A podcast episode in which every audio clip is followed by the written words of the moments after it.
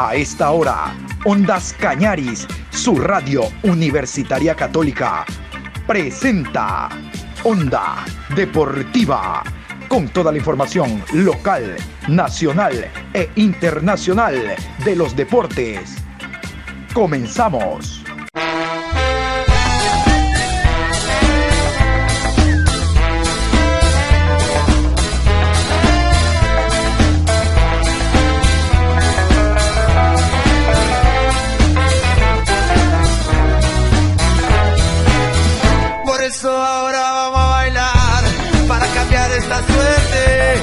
Sabemos gambetear para ausentar la muerte. Vamos a bailar para cambiar esta suerte. Si sabemos gambetear para ausentar la muerte. Hola, ¿qué tal? Buen día, mi querido Patricio. ¿Cómo está usted? Esperando que se encuentre bien. Aquí estamos en la programación deportiva de Ondas Cañaris a través de su radio universitaria católica. Hoy día miércoles 7, programa 708 a lo largo del día. El MLE clasificó, le ganó 2 por 0 al equipo del Macará el día de ayer en horas de la tarde y noche, hablando de Copa Suramericana, es Ecuador 1 que va a representar al país en la siguiente fase en este torneo. De eso vamos a hablar más adelante porque el día de ayer, alrededor de las 17 horas con 30, se conoció la noticia que el partido que estaba previsto para jugarse el día de hoy en el estadio Rodrigo Paz, hablando de Copa Libertadores de América, entre Independiente del Valle y el gremio de Porto Alegre a las 17:15, no se va a realizar. Recordar que el gremio está desde el día lunes en Ecuador, concretamente en la ciudad de Quito, pero por el tema positivo COVID de algunos jugadores, recordar que Comebol hace las pruebas, obviamente, antes de, un día antes del partido, hay más jugadores que han dado positivo y para cuidarse y curarnos en salud, realmente que el Comité de Operaciones de Emergencia decidió que el partido no se juegue en nuestro país, que no se realice.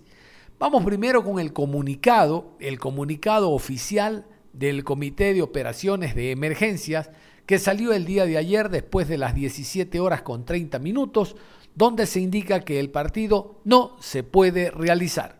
Quito, 6 de abril de 2021. COE Nacional suspende partido de Copa Libertadores.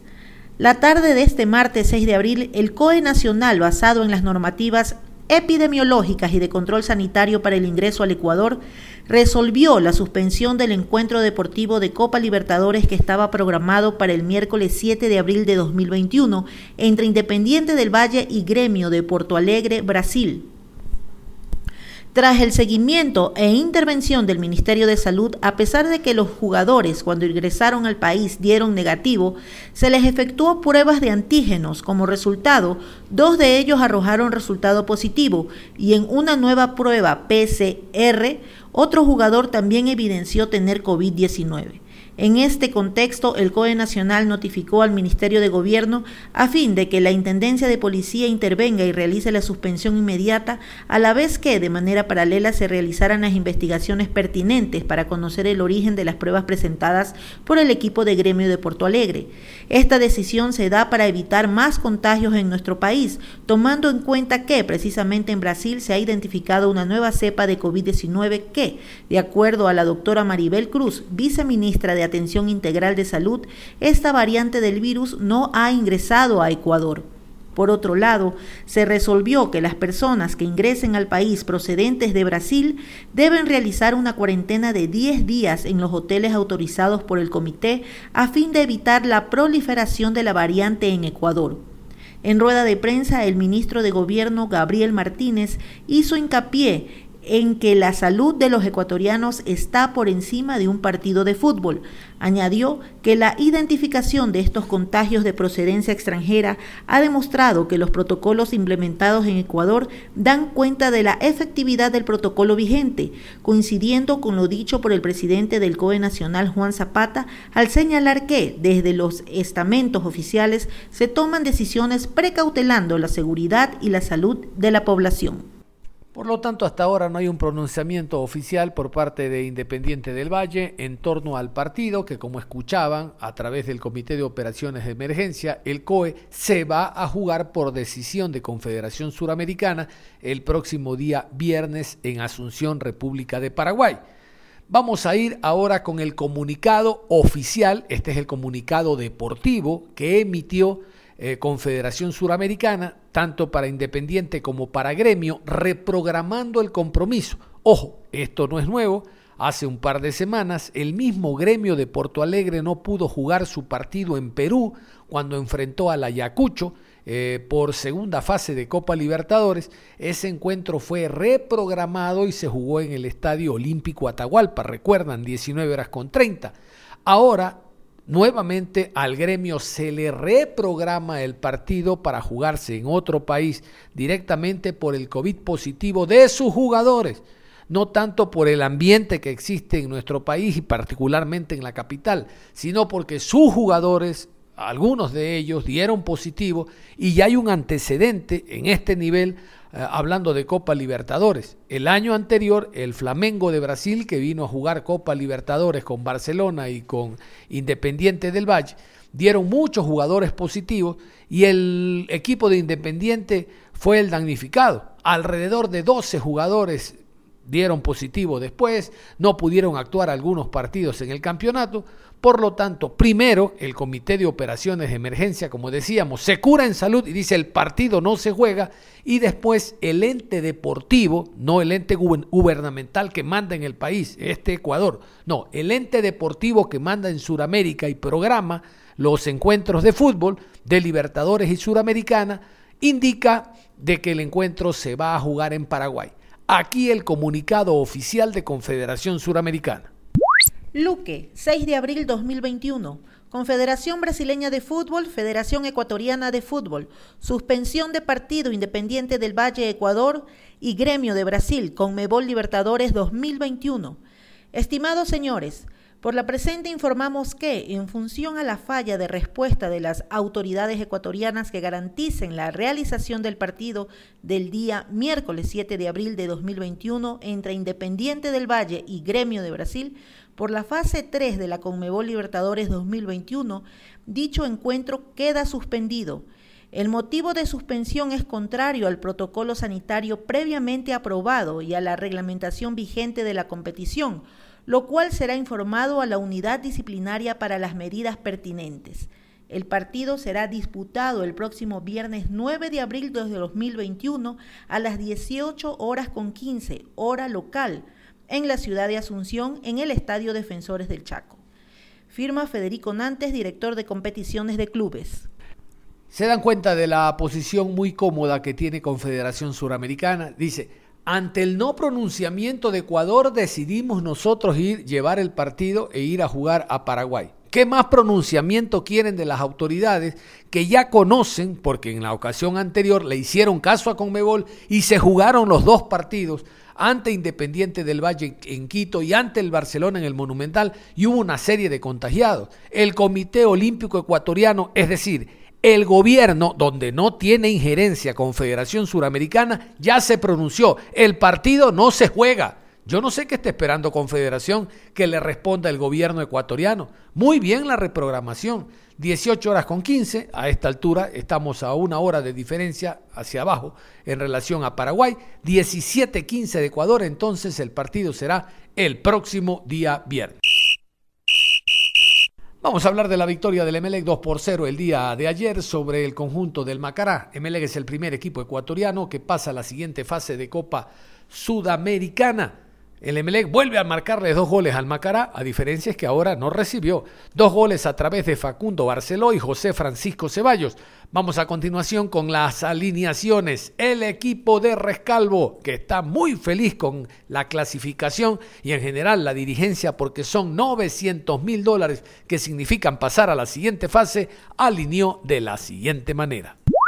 Ortiz con el número 12, Caicedo con el 14, con el número 2, Leguizamón, Sosa con el 3, con el 19, Gracia, 5, Arroyo, Rodríguez con el número 8, Carabalí, 24, Zapata con el 11, 10, Rojas, y Barceló con el número 22. Vamos a continuación con el 11 del uruguayo Eduardo El Lolo Favaro, el conjunto de Macará que llegó a Guayaquil el día lunes cargado de ilusiones y esperanzas de pasar a la siguiente etapa, puso este 11 inicial en el George Cup. Con el número 1, Jorge Pucheta. Con el 7, Iván Zambrano. Con el número 2, Matías Cortave. 5, Matías Dufar. 6, Damián Smith. 16, Fernando Mora. Con el número 30, Ronald Champán. Roberto Garcés con el 13. Con el número 8, Richard Calderón. Con el 24, Aarón Rodríguez. Y 27, John Santa Cruz. El partido se inició a las 17 horas con 15 como estaba previsto en el George Capwell. MLE fue superior durante gran parte del compromiso y digo esto porque en la segunda etapa reaccionó el cuadro del Macará, sobre todo después de la conquista, incluso con un hombre menos, el caso de Exxon Rodríguez, el venezolano, que fue expulsado.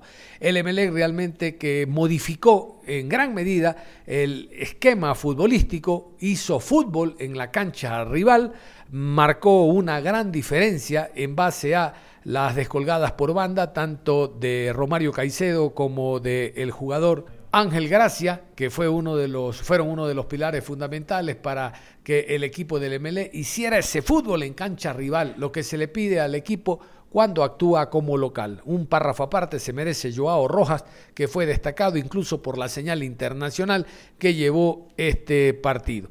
Vamos a iniciar destacando el gol del jugador Facundo Barceló. Nunca antes un gol cayó en un momento preciso, minuto 4, cuando recién estaban los jugadores asentándose en el terreno de juego. Llega el gol de Facundo Barceló. Estaba adelantado, sí señor, aquí no hay bar, no se dio cuenta el juez central, pero la definición del Barceló fue muy interesante y puso a ganar tempraneramente al cuadro local. Eso hizo que el visitante adelantara sus líneas para que en el segundo tiempo, después de una jugada colectiva, Romario Barceló y el jugador José Francisco Ceballos anotara la segunda y solamente ya empiece a cerrar lo que significó la victoria del MLE y la clasificación a siguiente fase de Copa Sudamericana. Decíamos, 900 mil dólares que le vienen muy bien a los clubes ecuatorianos, en este caso al MLE, ahora que por el tema pandemia no hay público en los estadios. Una pena la expulsión de Exxon Rodríguez, el venezolano, jugador del Macará, porque estaba cambiándole la imagen un tanto defensiva que había llevado el cuadro ambateño, a pesar de jugar con 10 elementos, el cuadro de Ambato en algún tramo del compromiso le hizo calor al conjunto local. Vamos a continuación con Facundo Barceló, la cadena internacional, en unas pastillas realmente, porque es muy poco lo que dicen, pero nosotros les hacemos trascendentes a ustedes todos los detalles de este partido. Barceló, el jugador del encuentro, dijo esto. Gracias a Dios se están dando los goles. Obviamente el mérito total es del equipo porque esto es un trabajo continuo de día a día. Por suerte hoy nos pudimos encontrar con ese gol tempranero que nos dio la confianza para, para manejar el partido y bueno, logramos el primer objetivo que teníamos por delante que era pasar a la fase de grupos. Así que bueno, muy feliz por supuesto. Otro de los jugadores destacados también entrevistados por la cadena internacional fue Romario Caicedo, que también destacó la victoria. Que hoy día fue un partido muy difícil. Macará vino a buscar el partido porque necesitaban. Nosotros supimos trabajar durante estos días para, para afrontar este encuentro. Y gracias a Dios clasificamos. Aarón Rodríguez, el joven elemento del cuadro del Macará que tiene mucho fútbol realmente, habló después del compromiso sobre la derrota y destacando al rival. Bueno, yo creo que primero agradeciéndole a Dios por terminar bien. Lo merecieron, ellos fueron superiores muchos ámbitos ante nosotros y lo supieron aprovechar y nos hicieron los goles, creo que nos costó. Vamos a la rueda de prensa. Ahí estuvo Roberto El Gato Garcés, el jugador del equipo del Macará, que habló en relación a lo que se le viene al equipo ya después de esta eliminatoria y lo que debe mejorar. Roberto, ¿dónde crees que estuvo la superioridad del rival? Eh, bueno, hoy a ser un partido bastante complicado, que tiene de ahí el partido por las bandas creo que tiene volantes centrales la espalda por ahí lo que pasó. Pero bueno, eh, vamos a, tratar de corregir y pensar ya el campeonato nuestro, que es otra, el cual el equipo está muy metido. De cara a lo que viene, ¿cuál cree que son los aspectos a mejorar en el equipo? Bueno, creo que todos los ¿no? siempre hay cosas por mejorar, tanto ofensivamente como defensiva, y pues eh, estamos conscientes de eso, es, importante, y, pues con trabajo, con, con el sacrificio en el día a día, sabemos que lo vamos a lograr. En la rueda de prensa, hablando del equipo ganador del conjunto del MLE, estuvo Romario Caicedo, lateral derecho que hizo un muy buen trabajo. Aquí las reflexiones de Romario. ¿Qué versión del bombillo buscan ofrecer en la fase de grupos y cómo será la mentalidad de los jugadores para mostrar un rendimiento mejor al que tuvieron hoy? Buenas noches. Eh, nosotros, eh, este es el resultado que buscábamos, queríamos clasificar. Ahora en la fase de grupos, esto nos ayuda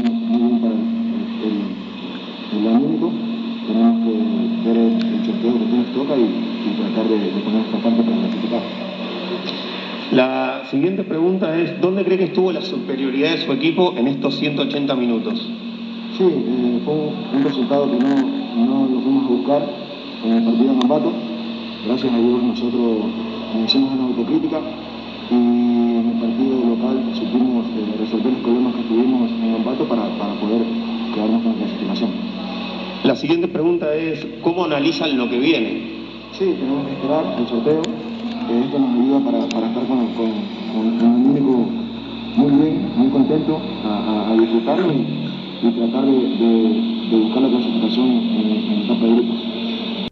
Muy feliz como no podía ser de otra manera, el técnico español Ismael Rescalvo accedió a las preguntas indicando cosas interesantes sobre cómo se había trabajado en relación a este partido, hablando de lo que viene. MLE tiene que enfrentar a Liga el próximo día sábado en el Capol, un partido durísimo, si quiere mantenerse en los primeros lugares debe de ganarlo, pero habló del desgaste también de lo que significa jugar a mitad de semana, martes y el próximo sábado contra Liga. Ismael Rescalvo.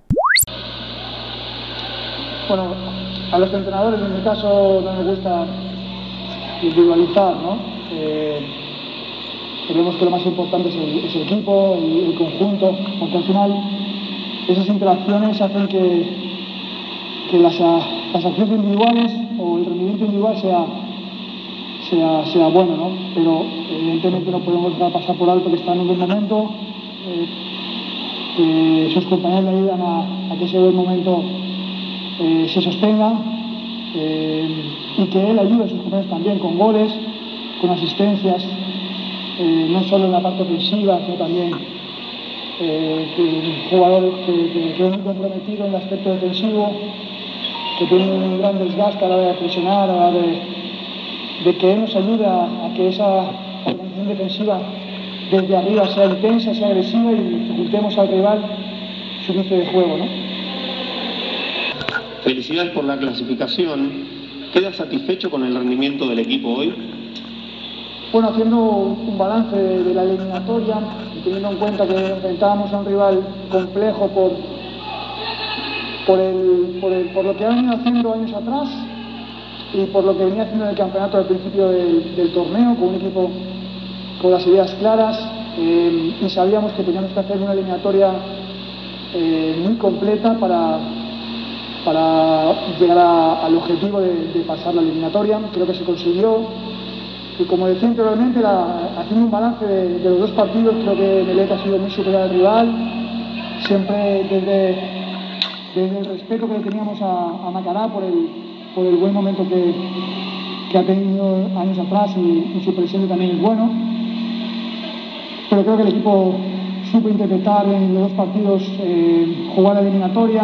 En el partido de ida creo que fuimos muy superiores y podíamos habernos llevado un resultado eh, más favorable, con un marcador a favor, eh, porque el equipo hizo un gran trabajo.